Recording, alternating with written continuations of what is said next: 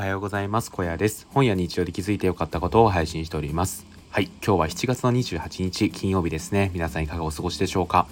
本当に毎日暑すぎますね。うんもうね。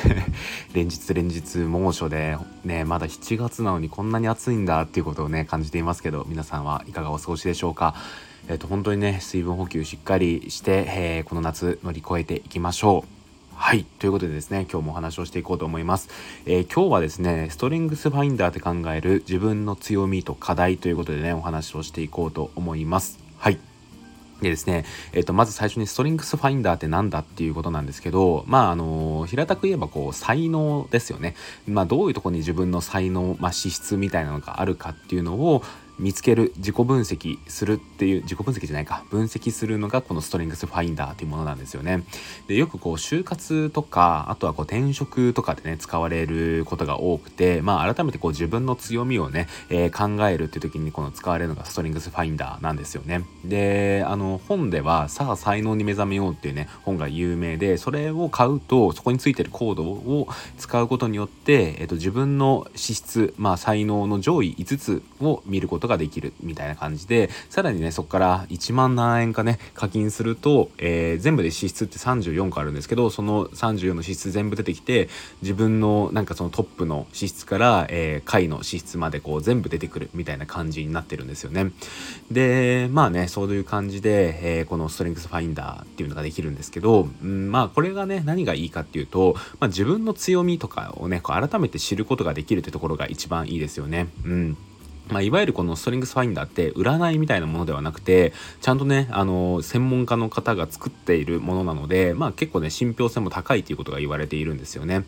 でやっぱりですねこれからの社会を生き抜いていく上で、まあ、大事になってくるのって、まあ、こうオールラウンダーというよりは一個ねなんかこう強みがあってそれを伸ばしていくでその中でこう自分の価値を貢献していくっていうことの方が大事なんじゃないのかなっていうことを思っているんですよね。うん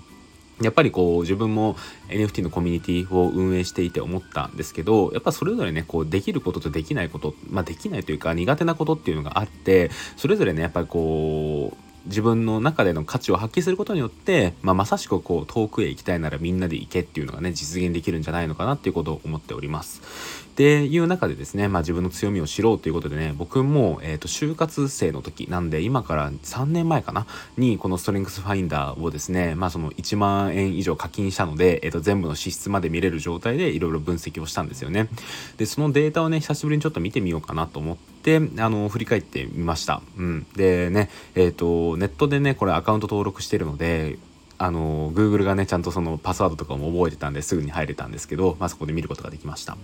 で僕自身のですね、まあ、上位5つの資質っていうのがですねえっ、ー、とまず1つ目が調和性2つ目が回復思考3つ目が達成欲、えー、4つ目がアレンジ5つ目が方眼ってなってるんですよね。で、えーと、この資質っていうのがそもそも4つに分類されるんですよ。この34の資質があるってさっき言ったんですけどその資質がですねそれぞれこの実行力影響力人間関係構築力戦略的思考力っていう4つに分類されるんですよね。でまあその中でもやっぱりこうね自分の資質の中でも高めなんだろう高いもの、えー、がどれかっていうのがね分かってきたりするんですね。例えば僕の場合であれば人間関係構築力と実行力っていうのが結構上位に入ってきやすい資質で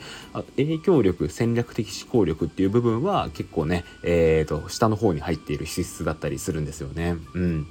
なんで僕自身は、まあ、その4つの分類で言うの言うのであれば人間関係構築力と実行力が高い、えー、人物だっていうことが言えることができるんじゃないのかなってことを思っています。でですね、まあ、この上位5つの資質とかに対してですね詳しいことがわかるんですけど、まあ、例えば僕一番高いのが調和性なんですけど、まあ、この調和性っていうところにね説明文を読んでみると調和性という資質を持つ人は意見の一致を求めます意見の衝突を嫌い異なる意見でも一致する点を探りますってことが書いてあるんですよね。うん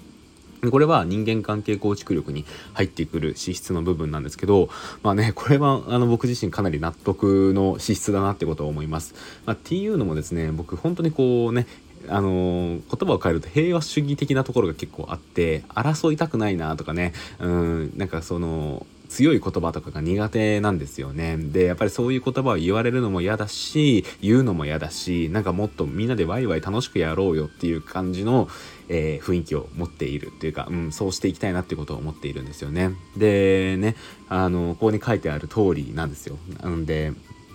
あの僕自身この調和性はすごい納得感があるんですけどこのねまあ強みでもあるなと思うんですよ。やっぱりこう僕自身はこう争いからは何も生まれないと思ってるしうーんまあその意見のぶつかり合いっていうのがなくて進んでいく方が一体感が出るからいいんじゃないのかなっていうことを思っているんですけど、まあ、一方でですねあのー、言いたいことを言えない人もい出ちゃうんじゃないのかなっていうことをね僕自身はちょっと考えるわけですよ。うんまあ、つまりですねあの、まあ、僕がこうチームをまとめた時っていうのはなんかこう外れた意見とかを言っちゃうとそれってなんかこうここにの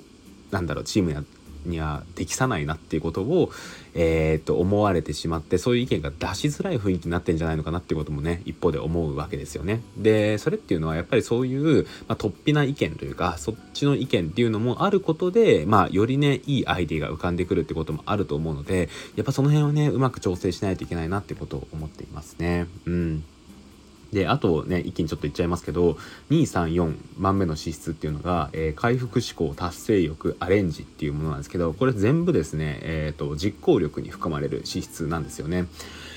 であの、まあ、実行力っていうのがどういうものかっていうと、まあ、課題に対してしっかりとこう実行していく力があるのかみたいなね、えー、資質になってくるんですけどうんまあこの回復思考で言うならばこの課題のポイントを見抜くのが得意っていうのがあったりとかあと達成欲っていうのであれば、えーとまあ、自分が多忙であることを好むみたいなね。これよく僕ラジオで休むのが苦手ってことを言ってると思うんですけど、まあ、それまさにこの達成欲に含まれるなと思いますね。であとアレンジですね。アレンジに関しては、えーとまあ、一度作り上げたものにこだわらず作り変える柔軟性を備えているっていうことが書かれてるんですけどこれはですね僕うんものによるなって思ってますね。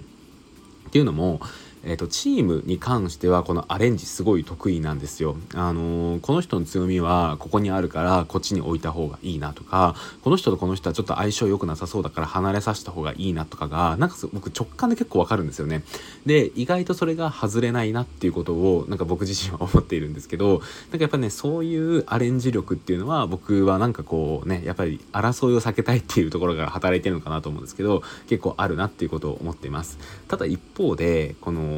何かねなん成果物を作る時に一度作り上げたものをねえもう一回積み直すみたいなのは結構嫌ですね。うん。なんかそういう柔軟性がないなと思っていて、まあ、これもケースバイケースなんですけど例えば自分一人でやることに関してはもうこれでいいやって結構なっちゃうタイプですね。なんか本当に例えばえっ、ー、とあと一歩踏み込めばゴールぐらいのところであれこっちの道の方が本当は正解なんじゃないかって思っても僕は多分ねその前のゴールを選んじゃいますね。それは面倒くささもあるしあとはね自分の選んだ道を曲げたくないっていう思いもあるみたいな感じですね。でまあチームでそういうことをやった時に関してはやっぱりこうチームメンバーの意見を聞いた上でどうするかを決めるかなと思いますね。やっぱりその中でこっちの方がいいんじゃないかっていう意見が多ければやっぱそっちの方に舵を切るかな切り直すかなとも思うんですけど、まあ、この辺はね何とも言えないなと思ってます。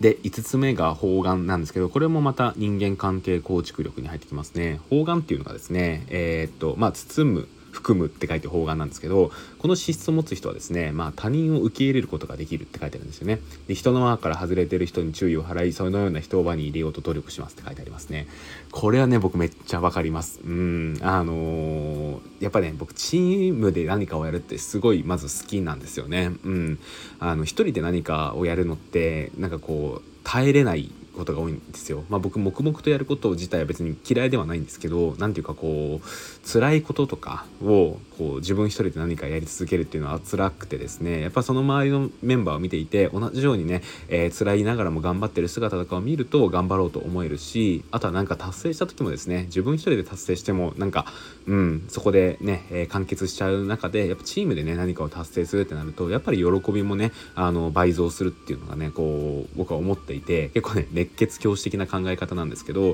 っぱそういうことをがあるので、うん、この方眼っていうのは僕の中ではかなりね意識しているポイントかなっていうことを思っています。うん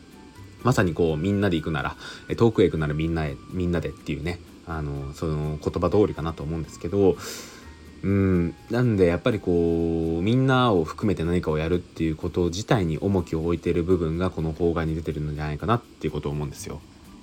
はい、みたいな感じで、まあ、僕の上位5つの資質をなんかこんな感じで話してみましたけど、えっとね、資質っていうのは、こうやっていい面もあれば悪い面もあると思っています。最初に言った通りですね、あの僕の1つ目の資質である、えー、調和性ですね、に関しても、別に意見のぶつかり合いがない方が正義というのもまた違うわけですよね。ぶつかり合うことによっていいものが生まれる、化学反応が生まれるっていうこともね、あると思うので、なんかその辺の使い方っていうのは人それぞれだし、えっ、ー、と、まあこの資質の使い方に関しては考えていかないといけないんじゃないかなということを思っています。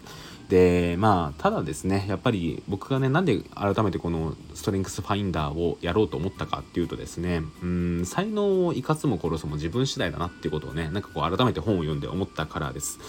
えっと、最近思うのがですね好きと得意は違うんじゃないのかなっていうことを思うんですよね。で好きっていうのは自分がやってて好きなことですね。まあ当然なんですけど。で得意っていうのは相手から求められることなんじゃないのかなっていうことを思っています。で僕自身は例えば好きで言うなら僕はやっぱり書くことが好きなんですよね。うん。で何かこうノートで発信したりとか、えー、ブログを作ったりとかするっていうのは僕自身好きなことなんですけどこれが果たして自分が、えー、求められていることなのかなっていうことを考えるとちょっとわからない部分があります。うん、やっぱりね、あのー、まあ、僕はこの確認してみますしてしてみましたけど何ていうかいくらね例えば音楽が好きだったとしてもその人が有名なアーティストになれるとは限らないしお笑いが好きな人がお笑い芸人になれるとは限らない。ただ一方で得意な部分に関してはそれをそのままね、えー、生かすことができるんじゃないのかなってことを思います、まあ、僕であればうんそうですね。やっぱりこうチームで何かをやるっていうことに関しては僕は結構ね得意なんじゃないのかなっていうことを思っています。うん。なんとなくね、えー、求められていることっていうのをこう考えてこう行動するってことができるのでその辺はやっぱりね僕の中では結構得意な部分なんじゃないのかなと思うしそこをね評価してくれる方が結構今までもいたんじゃないのかなっていうことを思ってるんですよね。でやっぱりねそういった部分を伸ばしていく努力っていうのも大事かなと思っていてうーんやっぱりこうね、そっちに、えー、資質があるんであればそっちを伸ばす方向生かす方向をしていかないといけない、まあ、書くっていうのはですね、まあ、書くことが好きっていうのは何て言うかうーんこれをそのまま使うっていうのは結構難しいなっていうことを思ったりとかしていてですね。やっぱ今後何か自分が挑戦していく時っていうのは、えー、得意なことと好きなことっていうのは分けて考えていくべきなんじゃないのかなっていうことを思っております。はいそんな感じですね。うん。えっ、ー、と今日の放送何かしらの発見になれば嬉しいです。まあこの本当ねストリングスファインダーに関しては結構面白い結果が出たりとかするので皆さんもぜひね気になった方はやってみてください。あの本を買えばですね、まあ1000いくらかだと思うんですけど、上位5つの資質ですね。これだけはすぐ分かるようになってるので、それだけでも結構ね、自分の分析進むんじゃないのかなっていうことを思っております。はい。ということで今日の声ラジオここで終わりたいと思います。最後まで聞いていただきありがとうございました。それではまた明日。バイバーイ。